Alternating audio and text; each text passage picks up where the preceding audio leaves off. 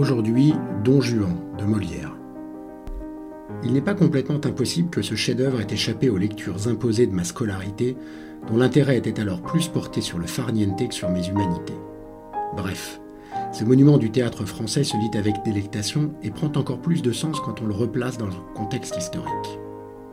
Molière se voit interdire la représentation du Tartuffe en 1664 par les dévots religieux de l'époque, et pour nourrir la troupe, se doit d'écrire une pièce rapidement. C'est pourquoi celle-ci sera rédigée en prose et non en alexandrin. Il y reprend le thème de son œuvre interdite, l'hypocrisie.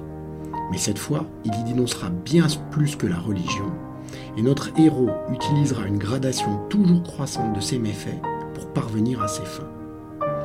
Au travers des cinq scènes de la pièce, Don Juan rompt sa promesse de mariage, tente de corrompre trois jeunes filles à marier, fait preuve d'ingratitude vis-à-vis de son sauveteur, incite un mendiant au blasphème, ne respecte pas le caractère sacré de la mort, ne respecte pas ses engagements financiers, ne respecte pas plus son père, ne montre aucun respect pour la démarche pleine de vertu d'Elvire. Et enfin, fait fi des manifestations surnaturelles qui l'incitent une dernière fois à se repentir, lui annonçant sa mort imminente. Le jeu de scène et les dialogues orchestrés entre notre héros et son fidèle Valès Ganarelle sont pleins de malice et laissent libre cours à de nombreuses interprétations. Petit moment de plaisir à s'octroyer entre deux siestes pendant l'été.